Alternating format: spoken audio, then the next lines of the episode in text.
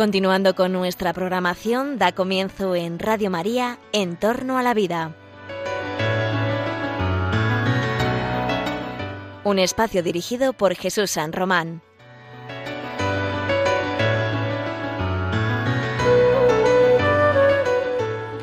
Buenos días, queridos radioyentes de Radio María. Os saluda José Carlos Avellán. Comenzamos una nueva edición del programa En torno a la vida. En torno a la vida el programa que trata de la actualidad de los avances médicos, biomédicos, científicos y sus dimensiones éticas, su dimensión moral, su dimensión social y hasta jurídica, porque los progresos que están haciendo las ciencias y la medicina nos interesan, pero nos interesa también analizar en qué medida estas posibilidades técnicas, biotecnológicas que se abren a la humanidad, en qué medida esos progresos médicos realmente suponen un progreso humano suponen un progreso para las personas, son un bien para el ser humano, son un bien para la humanidad. En este programa, por eso hacemos el juicio bioético, el juicio ético sobre los aspectos de la salud y de la vida humana. Y eh, siempre verás que tratamos sobre circunstancias controvertidas, circunstancias de la actualidad que han suscitado un debate. Este no es otro nuestro, como tantos días, este es nuestro objetivo iluminar los criterios racionales, los criterios éticos de problemas que están ahí, que están en la calle, que están en las conversaciones de las gentes. Por ejemplo, el tema que traemos hoy, que no es un tema nuevo, pero que es un tema que de manera recurrente aparece en los noticiarios, en las noticias, en los telediarios, con mucha recurrencia, insisto, y con no poca importancia. Habrás escuchado, eh, habrás visto ya pues a finales del año pasado, ¿no? de este año que hemos concluido, que volvía a aparecer la noticia y las imágenes incluso de esos niños, de esos bebés, unos bebés prácticamente recién nacidos, apilados en unas filas de, eh, de cunitas, ¿no? de cunitas de neonatología, en Ucrania, en este país, en Ucrania, eh, decenas y decenas de, de bebés que han sido fruto de una gestación, han sido fruto de un embarazo contratado por personas de otros países, habitualmente, en lo que se llama la maternidad subrogada, el alquiler de úteros, el alquiler de vientres, que se ha llegado a llamar también coloquialmente. Estos niños están en Ucrania y son el fruto de una gestación subrogada niños que quedaron atrapados en, un limbo jurídico y en, un, y en, un, en una problemática jurídica y política con la pandemia, porque sus padres, que son mujeres o parejas que no querían o no podían gestar un bebé, contrataron los servicios de mujeres ucranianas que por mediación normalmente de agencias o de empresas especializadas intermediarias les ponen en contacto con mujeres ucranianas, digo, dispuestas a gestar sus bebés. Niños que han sido generados por reproducción asistida, por la fecundación in vitro o por inseminación artificial, niños que han sido generados in vitro en el laboratorio, pero que van a ser gestados por una mujer distinta de la madre biológica. Van a ser gestados por una madre distinta de la madre intencional o la madre que llaman comitente estos niños, por ejemplo, en países donde está prohibida la maternidad subrogada, son gestados en el extranjero y luego los padres, de acuerdo con un contrato, tienen el deber de ir a recogerlos y, los, y las madres de alquiler entregar esos bebés cuando termina el embarazo, cuando llega el parto.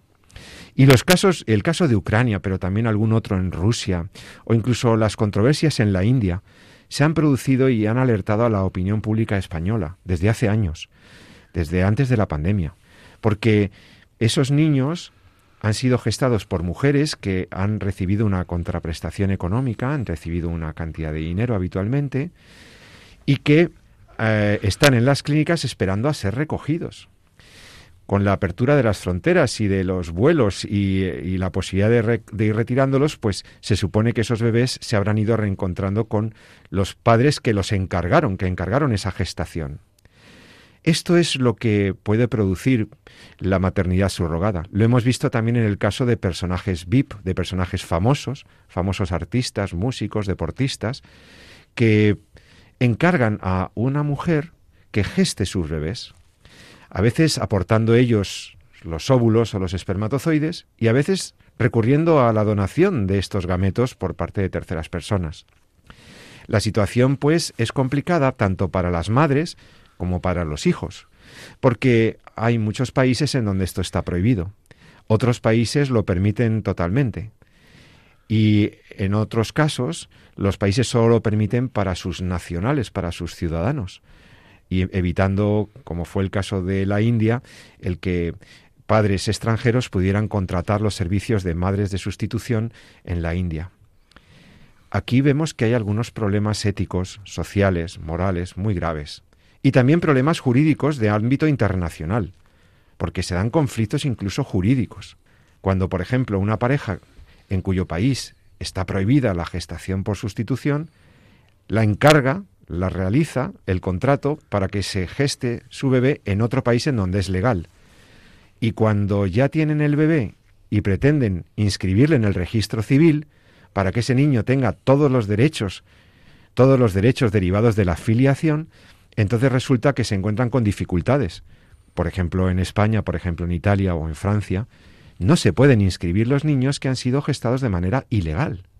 Y entonces el registro ha planteado objeciones a esas inscripciones.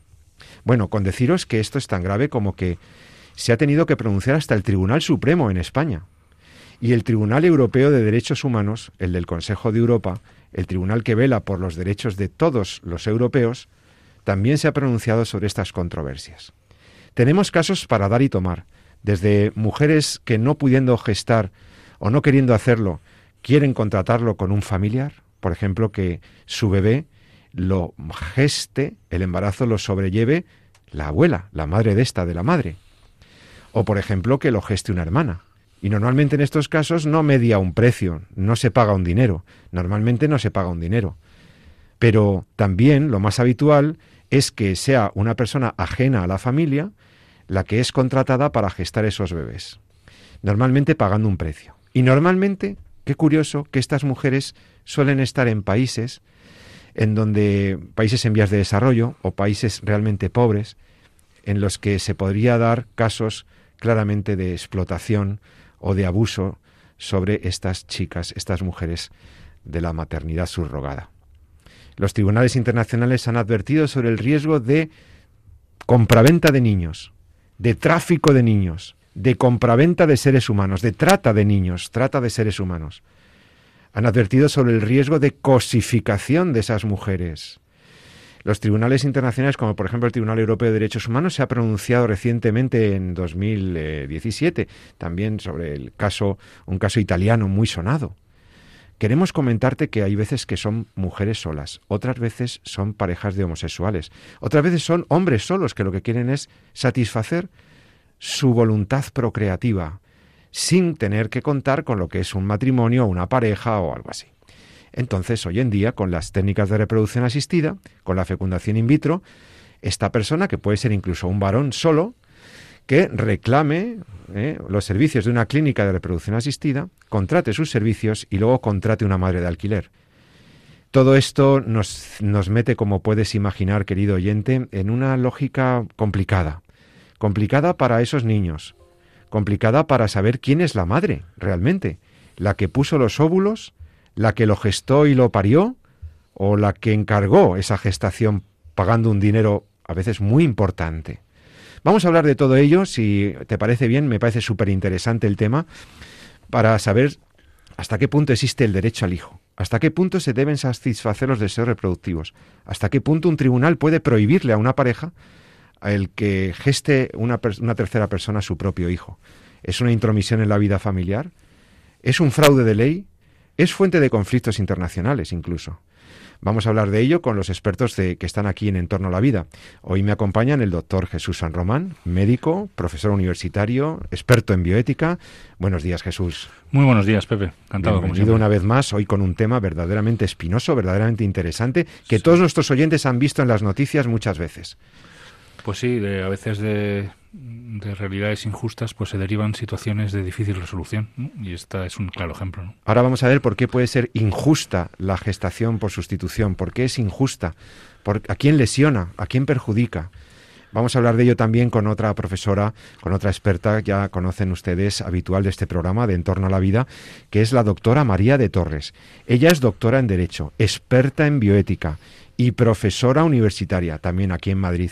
María de Torres, buenos días, bienvenida otra vez. Bienvenidos y, muchas gracias por la participación de nuevo en este programa. Bueno, yo antes de entrar propiamente en la problemática intrínseca, digamos, es, explícita de la gestación subrogada o gestación por sustitución, quería mm, avisar a los oyentes de una cosa muy clara. Como decía el doctor San Román, si esto se puede producir, si se puede producir que una madre geste el hijo de otra o de otras, porque eh, gesta el hijo a lo mejor con el óvulo de otra tercera señora, ¿no? Em, si esto se puede hacer es porque tenemos unas técnicas, las técnicas de reproducción humana asistida, fecundación in vitro, inseminación artificial, inyección intracitoplasmática de espermios, etcétera, etcétera, técnicas que permiten que esto se produzca. Es decir, que una persona, invocando su autonomía y sus deseos de ser madre o ser padres, eh, contraten servicios técnicos para generar, generar, yo prefiero decir generar que producir, pero en realidad es una especie de producción de un hijo.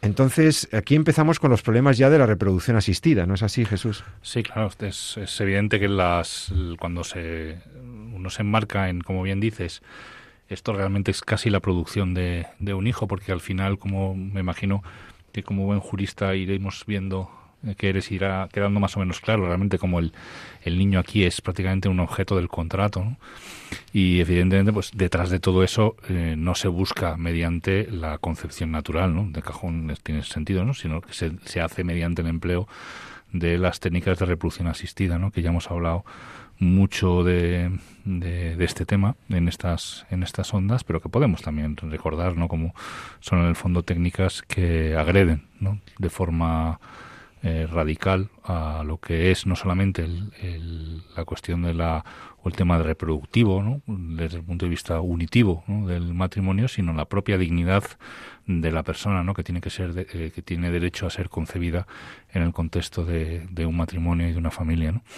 En este sentido pues eh, la pérdida de embriones la utilización del embrión como eh, una parte más de una cadena tecnológica, ¿no? que lo que realmente busca, tiene como objetivo final es, no es el niño en sí mismo, sino es la satisfacción de un deseo de, de paternidad que puede ser incluso legítimo, ese deseo innato que tenemos todos de, de, bueno, pues en el contexto del matrimonio, en el contexto del amor, pues tener un, eh, tener un hijo, sin embargo, pues se lleva a extremos en los cuales se agreden incluso los propios derechos del hijo o de la vida del hijo que buscamos. Y en este sentido, bueno, pues las técnicas de reproducción asistida son técnicas intrínsecamente malas, que aunque busquen un fin bueno, pues tienen que hacerse, o ese fin tendrá que ser de otra manera, ¿no? como decimos muchas veces, no de esta forma, sino habrá que buscarlo de otra manera que lo hay.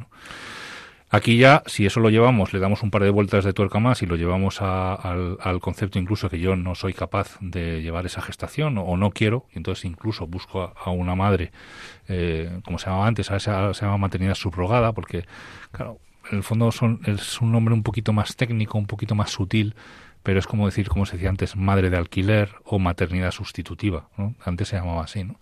Ahora le ponemos más el nombre de, eso le pone más el nombre de subrogada, que queda ahí en una especie de de confusión no muy clara, ¿no? Para, yo creo que un poquito para ocultar realmente la dureza que tiene el hablar de maternidad de alquiler, que en el fondo es lo que, y sea cual sea el nombre, sea cual sea el nombre que le demos, porque ha tenido muchos nombres, algunos rechazan lo de alquiler de úteros porque entienden que cuando una mujer está embarazada, cuando una mujer gesta, no está simplemente alquilando su útero, cuidado normalmente cuando la mujer se, cuando la mujer gesta se está implicando la persona. Claro, es que esto es otra cosa. Para empezar, este es un primer equívoco. Lo de alquiler de úteros ya es una cosa reductiva y cosificadora.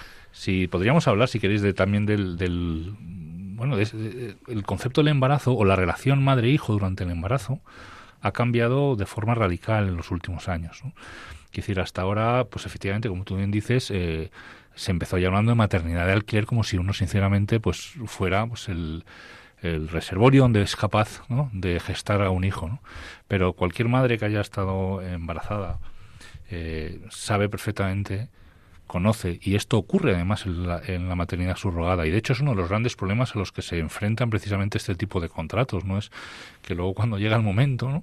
Hay un vínculo, Hay un apego. Se genera un vínculo y un apego. Entre la, madre que ha gestado al niño, independientemente de si los, es un óvulo de donante o no, sino solo por el simple, por el propio embarazo, ya se ha generado un vínculo que, que crea, que se genera y que dura de por vida. hay, hay, cosas muy bonitas desde el punto de vista de la biología, ¿no? Por ejemplo, una que estamos, que se está empezando a, a, descubrir en los últimos años es lo que se conoce, igual me salgo un poco de tema, pero yo creo, es creo que es bonito explicarlo, lo que se conoce como el, el microquimerismo fetal. Es decir, son células del, del, propio niño que, estamos que la madre está gestando, que son capaces de pasar a la sangre de la madre e incluso asentarse en determinados tejidos de la propia madre y que la madre llevará de por vida con ellas. Es decir, es como si la madre tuviera biológicamente durante toda su vida memoria de sus propios embarazos. Eh, el papel de estas células que se conocen como células progenitoras asociadas al embarazo no se conoce muy bien exactamente cuál es su papel. Hay estudios, por ejemplo, que dicen que puede tener un efecto protector para el cáncer en algunas mujeres, que puede tener incluso un efecto protector también para el, para el Alzheimer, que puede tener eh, un efecto regenerador en, o ayudar incluso a, las modificaciones que la madre va haciendo en su organismo durante el embarazo. Otros estudios pues las relacionan también con problemas de autoinmune, porque en el fondo son células que no son de la madre, son células eh, del hijo, ¿no? Quiere decir, esto también va muy en contra de lo que dicen que yo hago con mi cuerpo, pues es que no es tu cuerpo, quiere decir, son células claramente con un código genético diferente ¿eh? y que también pues, pues, pueden generar algunos problemas inmunológicos. En cualquier caso, no queda muy claro eh, exactamente cuál es su papel, pero sí se asocian muchas, en muchos estudios que van saliendo un cierto papel protector. Pero lo bonito es que es precisamente como la madre lleva esas células consigo, ¿no? Y cómo desde el momento del, del, embarazo mismo, eh, bueno, eh, se forma un diálogo que no es solamente psicológico, sino también bioquímico. La progesterona eh, aumenta para ayudar a incluso a esos cambios cerebrales de recepción de que, va generando la madre. Aumenta la hormona de la confianza, ¿no? la oxitocina, disminuye la hormona del estrés, el cortisol, en fin. Hay una especie de como de, diálogo, es decir, yo me voy preparando para ser madre, para recibirte, a medida que tú vas creciendo. Y esto ocurre eh, en el embarazo, sea embarazo por concepción natural, o sea por fecundación in vitro, o sea por maternidad subrogada, ocurre durante la gestación.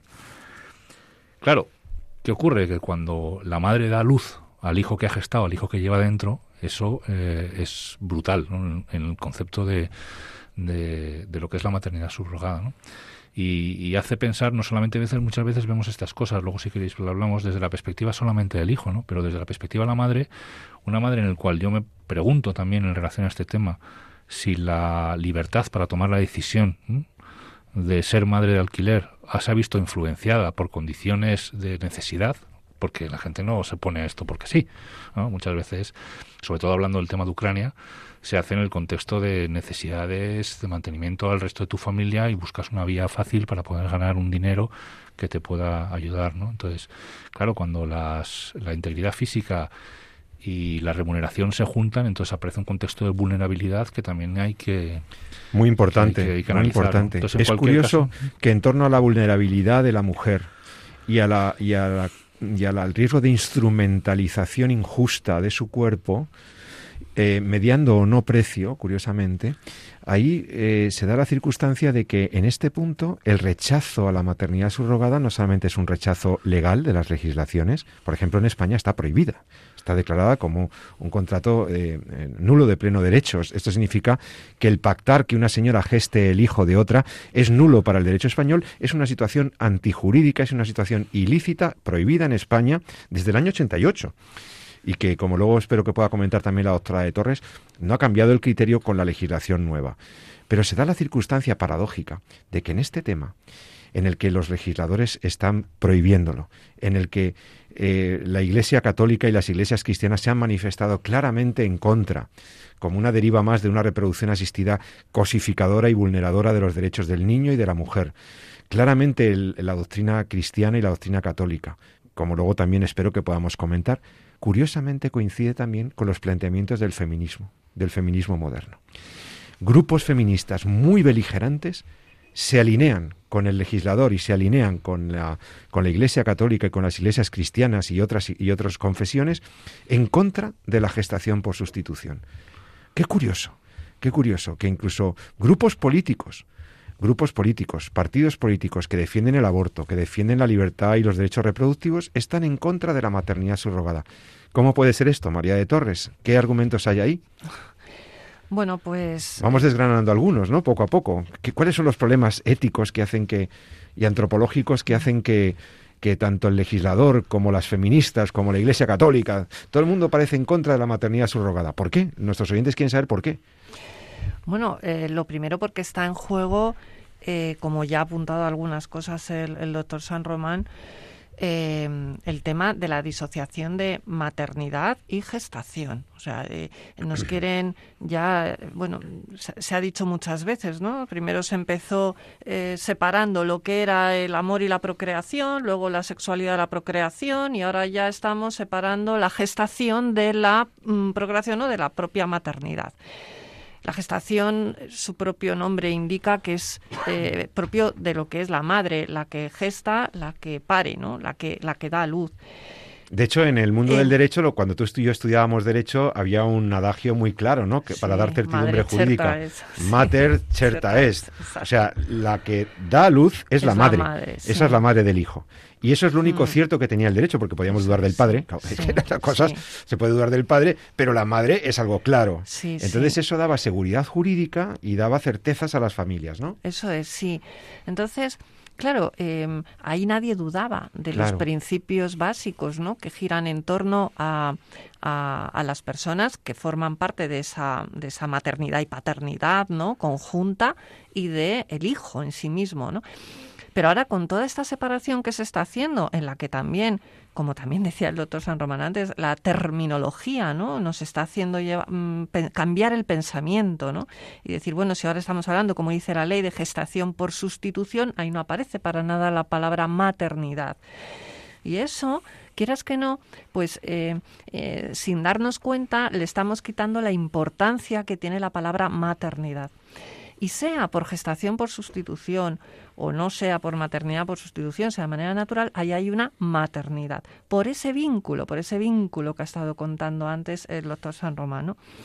Por lo tanto, aspectos éticos que ahí vemos claramente es, primero, eh, la maternidad no es un encargo. O sea, no, no estamos hablando, voy a tener un hijo como desgraciadamente muchas veces parece en muchas parejas. Entonces, encargárselo a los propios padres biológicos o a un tercero, ¿qué más da? Si nosotros pensamos que el hijo es un encargo, no nos vamos a plantear cuestiones éticas.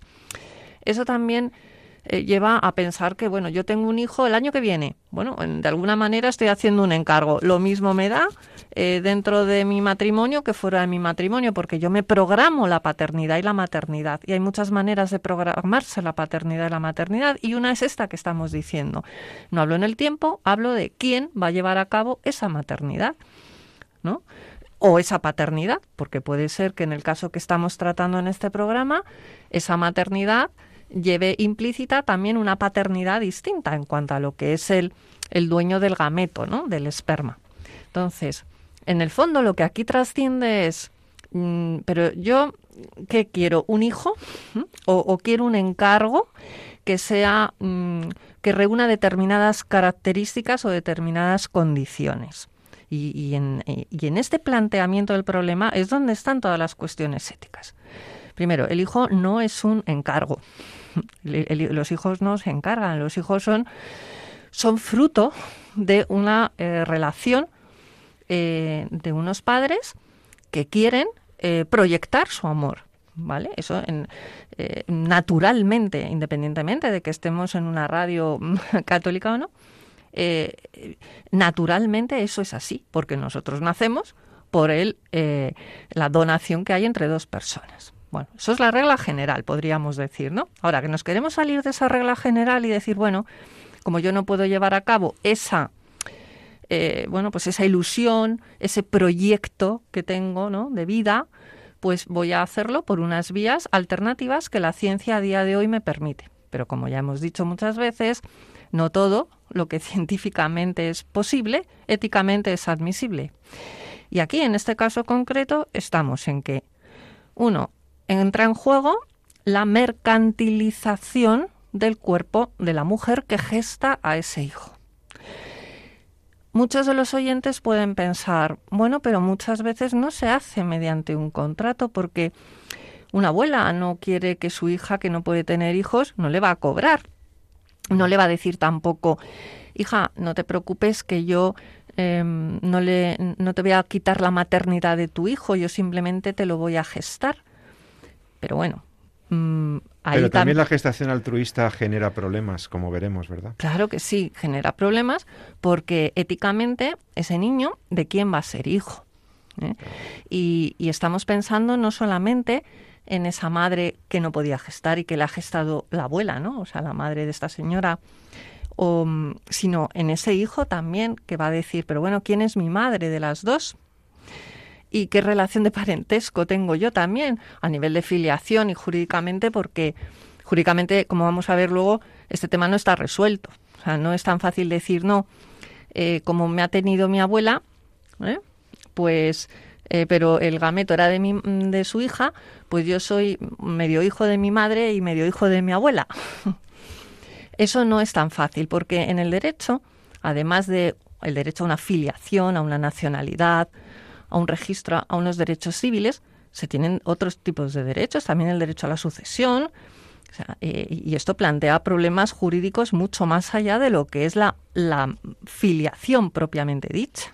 Y lo que estoy viendo, María, es que hay casos, al principio la maternidad subrogada aparecía, igual que las técnicas de reproducción asistida, aparecían como una alternativa, una solución, entre comillas, a los problemas de esterilidad o de infertilidad.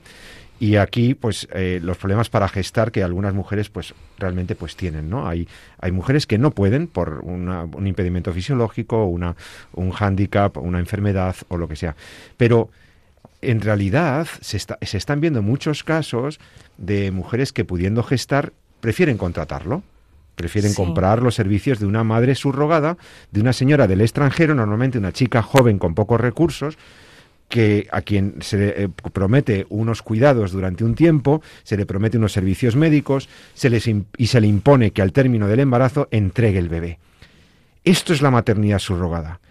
La voluntad procreativa, la voluntad reproductiva de una persona o de una pareja que no repara en medios para conseguir su deseo y si, y si no me viene bien porque no quiero arrostrar las consecuencias de un embarazo, resulta incómodo o gravoso para cualquier mujer el embarazo, pues contrato, lo contrato, los, la subrogo esa y que la geste otra persona a cambio de un precio.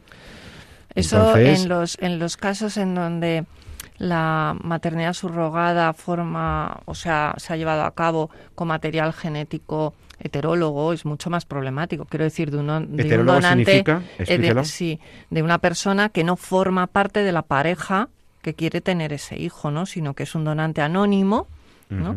que va a ser eh, utilizado sus gametos para llevar a cabo esa fecundación, ¿no? Y por lo tanto esa maternidad subrogada ahí es mucho más grave en el éticamente hablando, en el sentido en que a ese niño después se le va a privar, porque la ley no te lo permite, ¿eh? acceder a, la identidad, mm, al conocimiento ¿eh? de la identidad de ese padre o de esa madre cuyo gameto eh, no de, anónimo, ¿no? había sido utilizado de manera anónima, pues no, no, no te van a dar acceso a esos datos. Y entonces te priva no, no del, porque bueno, decir voy a acceder a, saber quién es mi padre o mi madre, a lo mejor puede ser que, bueno, pues no, no parezca importante, pero es que lo es.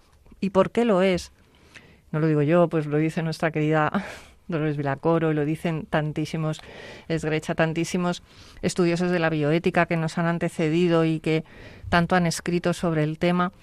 Y lo dice el propio Comité de Bioética de España en un, en un documento del año 2019, ¿no?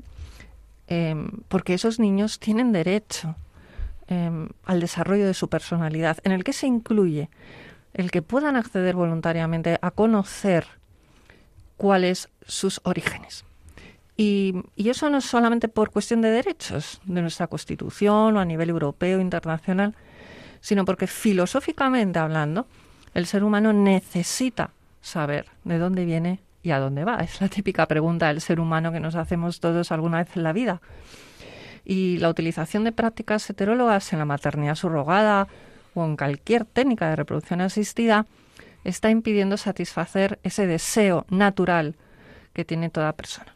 Estás escuchando Radio María, el programa En torno a la vida.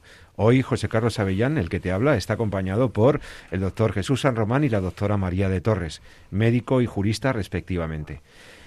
Hay muchos interrogantes alrededor de la reproducción asistida y sobre todo de esto que estamos hablando hoy, la maternidad subrogada, el alquiler de úteros, las madres de alquiler.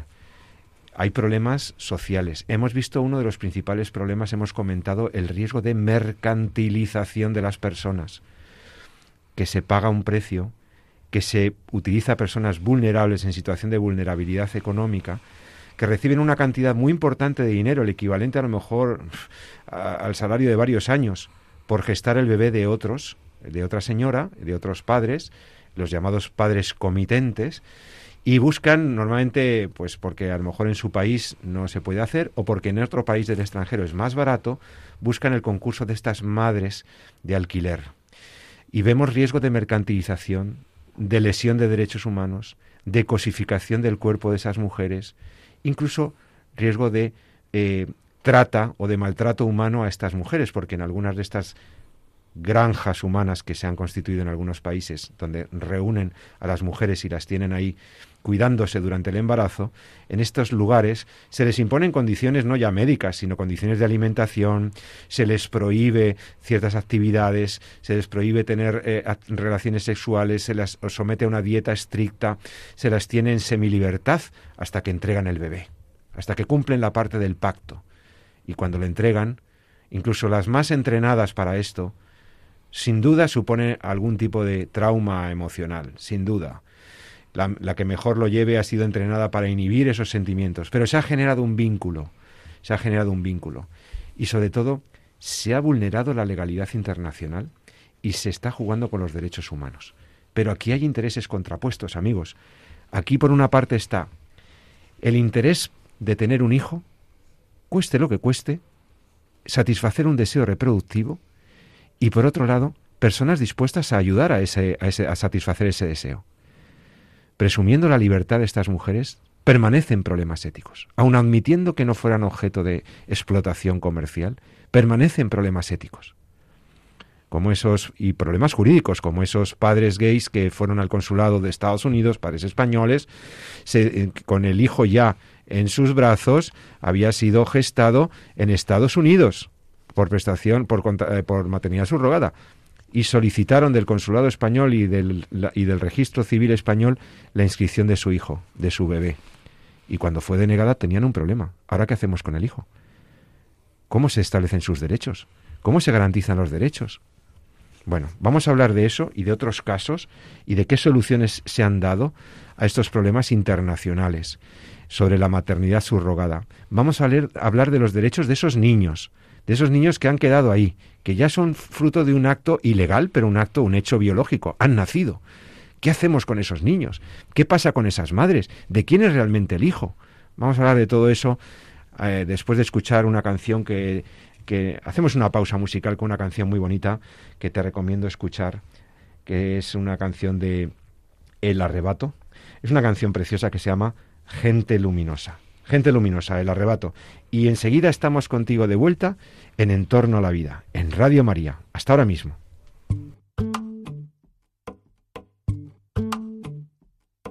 Me quedo con quien me cuida, me quedo con quien me valora, con quien me hace reír y ríe conmigo, da igual la hora. Me quedo con quien escucha atentamente mi desahogo con quien procura mi bien, con quien se queda a pesar de todo. Me quedo con quien me pide, ponme un WhatsApp cuando llegues. Y se alegra más que yo si tuve un golpe de suerte. Me quedo con esa magia de una lágrima compartida. Me quedo con quien me ayudó encontrar aquella salida. Qué guapa es la gente luminosa, la que baila porque sí sonríe a todas horas, con la que respiras lento, la que te regala tiempo. Y si un día no lo tiene, lo fabrica para ti.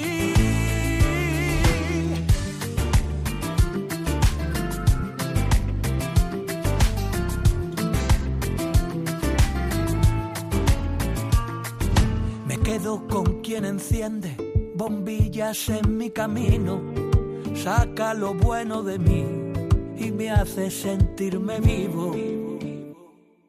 Me quedo con quien me pide, ponme un WhatsApp cuando llegues. Y se alegra más que yo si tuve un golpe de suerte. Me quedo con esa magia de una lágrima compartida me quedo con quien me ayudó a encontrar aquella salida. Qué guapa es la gente luminosa, la que baila porque sí, la que sonríe a todas horas, con la que respiras lento, la que te regala tiempo. Y ya estamos de vuelta aquí en Radio María, en el programa En torno a la vida.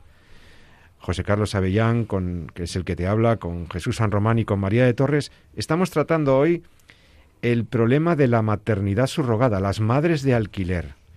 Esto que tú has visto con niños que son gestados por otras señoras, por mujeres, que contratan, llegan a un acuerdo, a un pacto, para que una chica, una joven mujer, normalmente mujeres jóvenes, sanas, que tienen que cumplir ciertos requisitos, gesten a los hijos de esos padres de intención, esos padres comitentes, que por, diversos intereses y motivaciones no quieren gestar sus propios hijos o no pueden, directamente no pueden, ¿eh? porque puede haber también una imposibilidad biológica.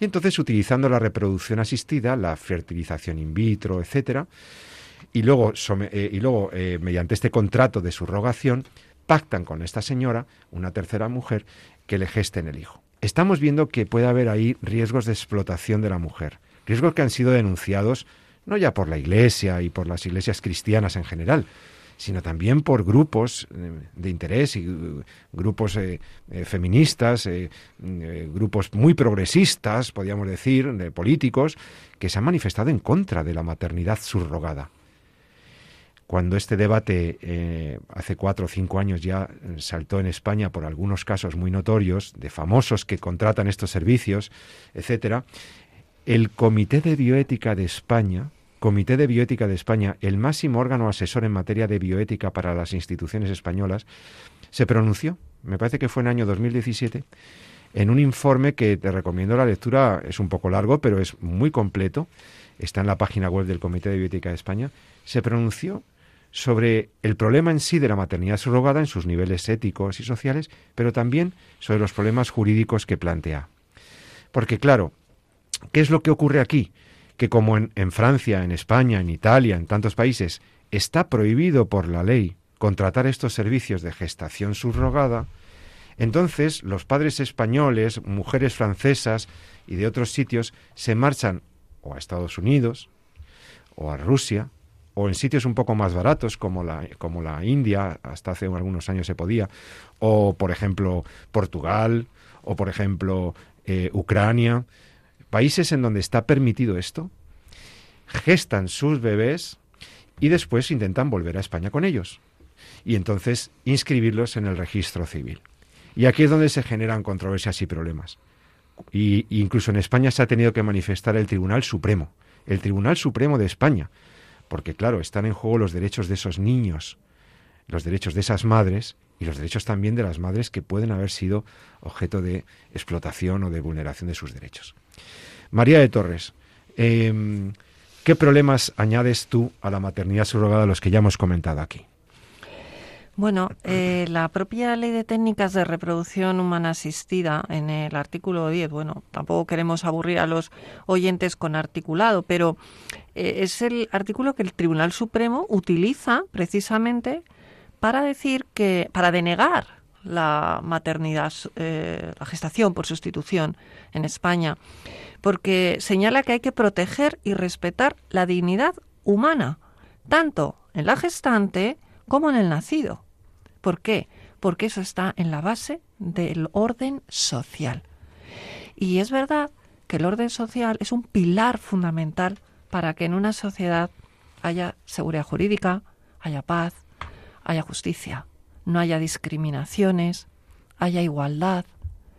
Porque pensemos que no podemos, o sea, no podemos creer que, bueno, el hecho de, un contrato ¿no? entre dos personas, entre una madre gestante y unos padres, o una madre o un padre solos, eh, para, para, que nazca un hijo, eh, es algo que justifica cualquier actuación. El derecho, la autonomía, la voluntad, de la que tanto hablamos en este programa, no es eh, la solución para todo, no es la varita mágica que autoriza y legitima cualquier actuación. ¿Quieres decir entonces, María, que muchas cosas que se pueden, eh, o sea, no todo lo que se pacta va a ser justo. Efectivamente. Puede haber contratos que comporten situaciones injustas y por lo tanto que sean nulos. Exactamente. Y que el hecho de que lo hayas pactado o lo hayas consentido sin violencia no hace justa esa acción. Exacto. Es que esto es muy importante que la gente lo sepa. en la sociedad en la que vivimos y sobre todo desde que la en nuestro campo aquí y la técnica, la biotecnología ha avanzado tanto, parece que la libertad de las personas justifica cualquier actuación, sea en el ámbito biotecnológico, como podemos ver aquí, por ejemplo, o biomédico, o otros temas, u otros temas que hemos tratado también aquí, de otro orden de cosas para no repetirlos, ¿no? Pero la libertad y, la autonomía, el hecho de que con nuestra discernimiento, con nuestra capacidad, con nuestra voluntad, decidamos las cosas, no hace que sean cosas justas y éticamente eh, buenas. Jesús San Román. No, es simplemente apuntar. Yo creo que María lo está explicando estupendamente, perdón.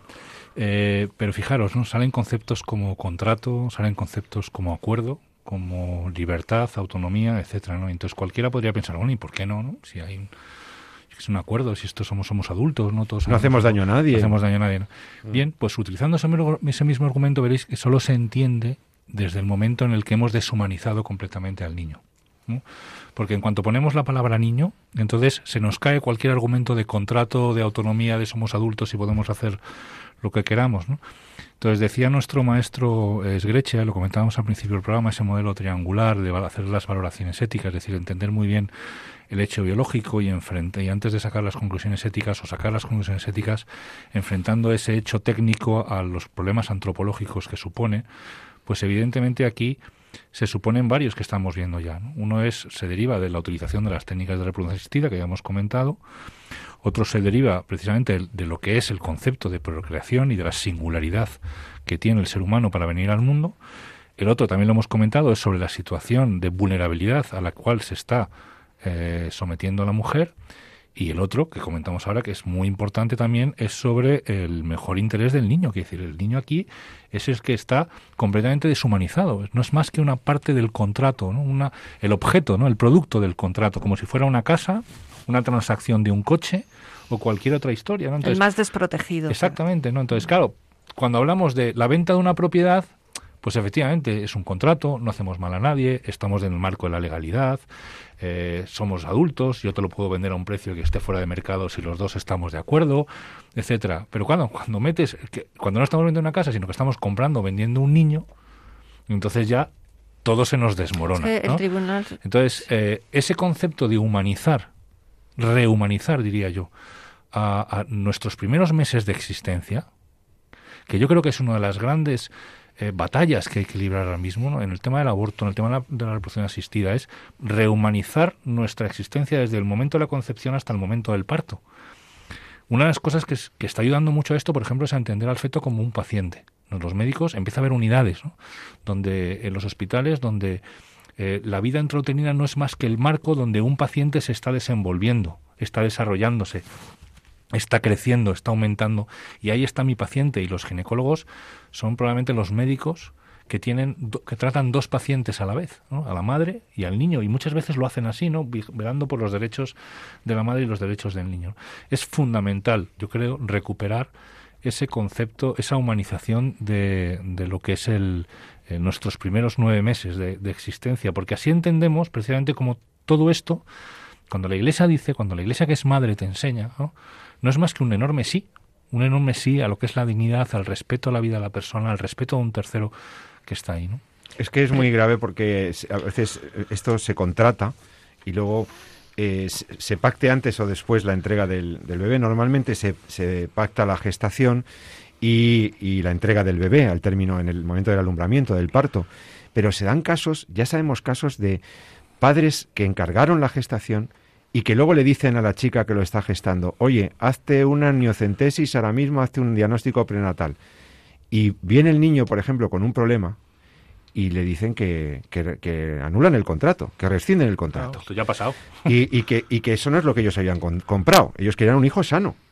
Entonces se dan situaciones en las que la madre gestante está gestando un bebé que, que ha sido rechazado ¿eh? O que le obligan a abortarlo los padres comitentes, los, los que encargaron la gestación subrogada. Esto, esto... Todavía hay más vulneración de derechos, todavía, claro. Y también está el caso en el que la madre que ha gestado al niño eh, lo ha reclamado después. Exacto. ¿qué pasa aquí? Eh, a lo mejor es que ese contrato no tiene la solución para todo.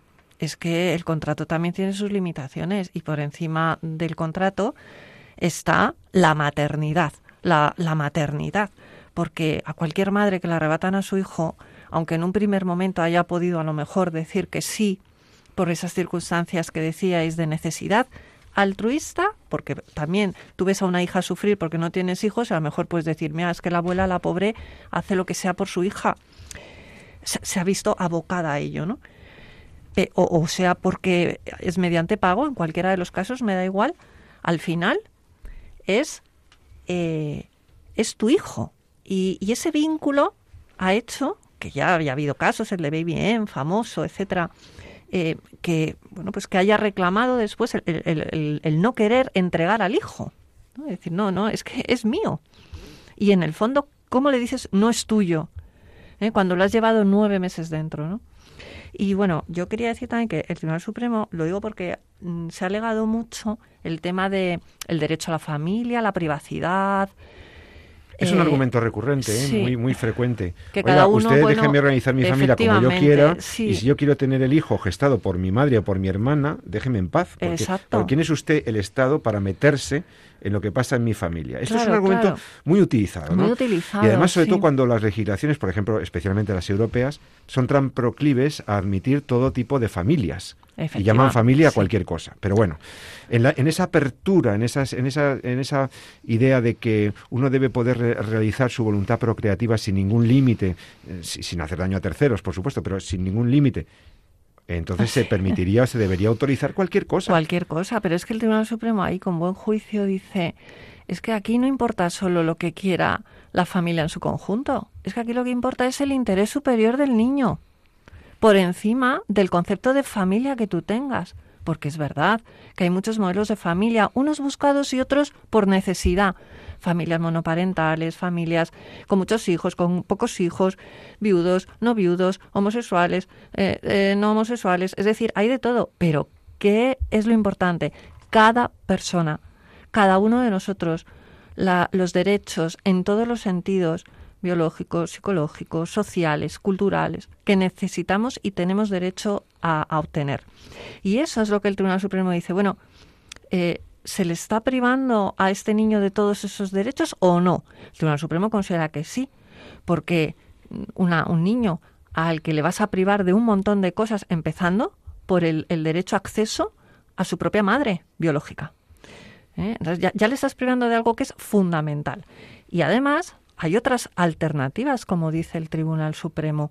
Vamos a ver, existe el recurso a la adopción cuando se quiere tener un hijo, el recurso al acogimiento familiar, ¿eh? que puedes cuidar de un hijo perfectísimamente, porque puestos a, a tener un hijo de una señora o de un señor con unos óvulos, unos espermatozoides ajenos a ti o a tu pareja, pues adopta o no, no crees un daño a priori. Da una solución a uno que ya exista, que hay muchos niños que no tienen padres por el motivo que sea, porque han muerto, porque les han abandonado, por tantísimas circunstancias.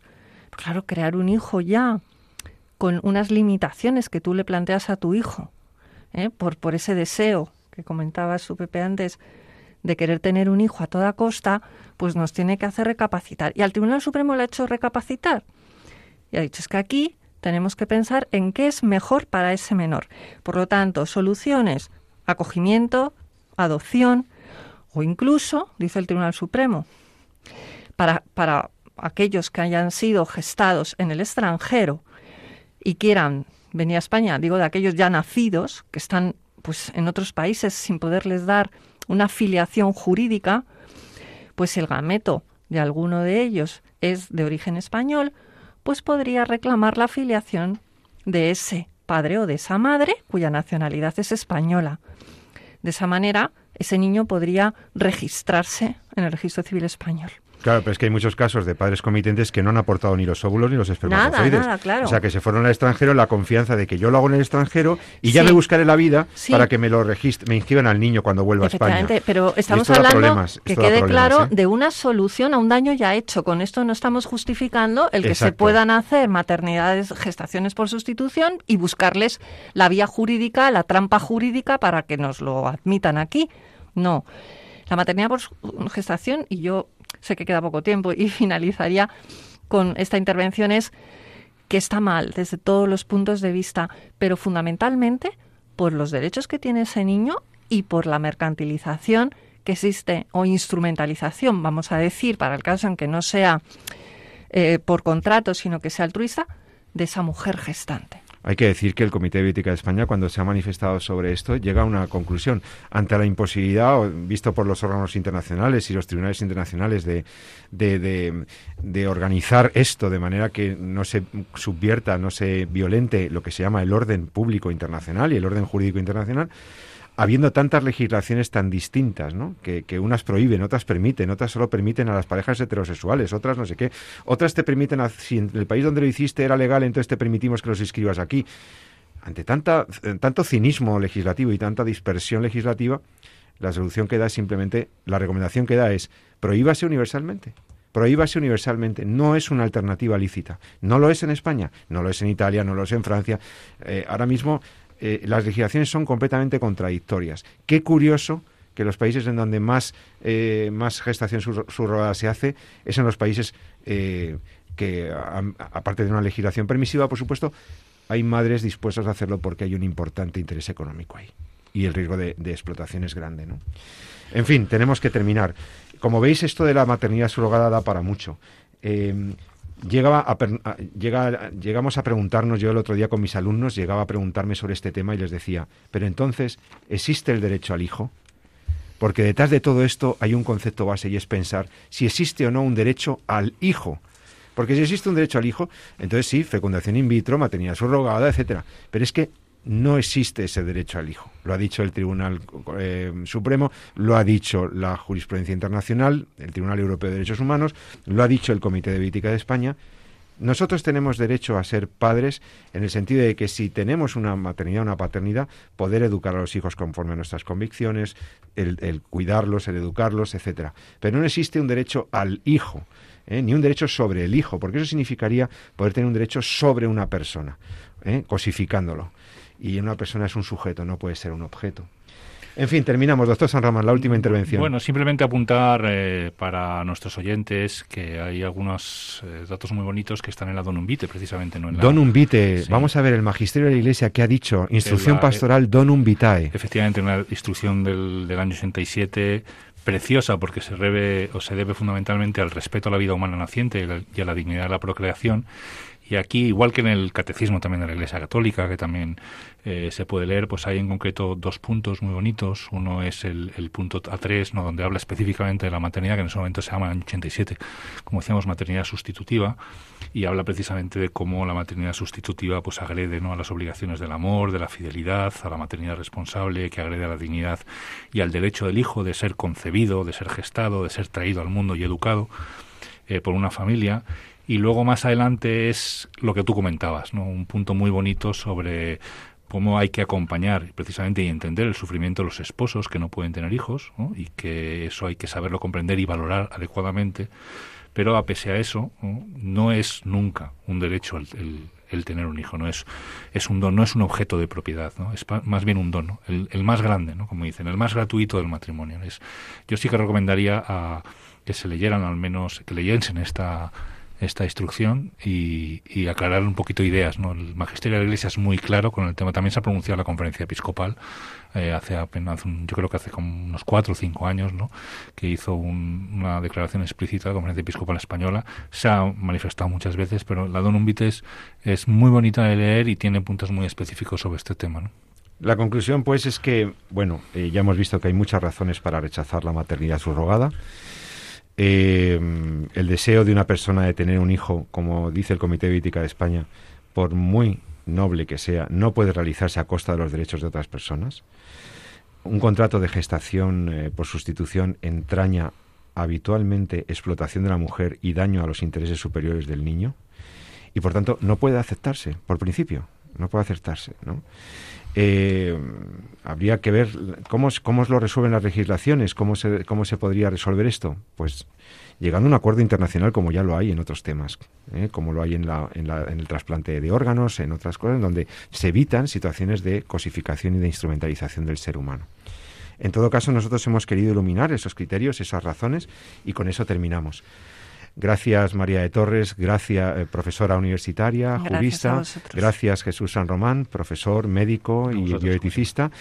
Y me despido de vosotros, se despide José Carlos Avellán, esperando que nos podamos encontrar dentro de 14 días de nuevo en Entorno a la Vida. Y como siempre te digo, recuerda, ama la vida y defiéndela. Hasta pronto.